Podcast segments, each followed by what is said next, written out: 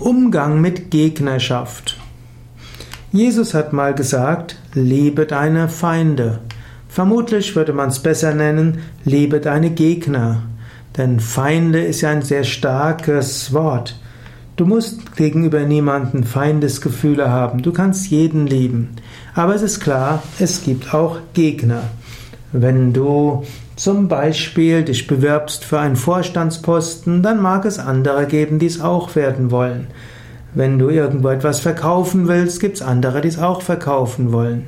Wenn du eine bestimmte Wohnung mieten willst, vielleicht gibt es andere, die die Wohnung auch mieten wollen. Und so ist es ganz natürlich, dass es immer wieder Gegner gibt. Wichtig ist, Gehe mit deinen Gegnern auch freundlich und höflich um. Es heißt so schön, man sieht sich nicht nur zweimal. Und es ist gut, auch mit Gegnern mit Freundlichkeit und Liebe umzugehen. Und manchmal kann man auch überlegen, wäre es nicht klug, den Gegner zum Freund zu machen. Manchmal kann man überlegen, was sind unsere beide Anliegen? Und könnte man nicht schauen, wie wir beide unseren Anliegen gerecht werden können?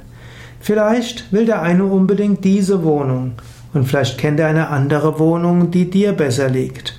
Vielleicht könnt ihr euch so absprechen und könnt so ja, euch gegenseitig helfen. Oder vielleicht will der andere sich auch um einen Vorstandsposten bewerben, aber vielleicht nicht um den gleichen. Häufig kann man überlegen, welche Anliegen habe ich, welche Anliegen hat der andere. Und manchmal werden dann aus Gegnern Freunde, mindestens Kooperationspartner. Und selbst wenn es ein Nullsummenspiel ist, der eine kann gewinnen und der andere muss verlieren, selbst dann kannst du fair sein, mitfühlend und dem anderen die Hand reichen.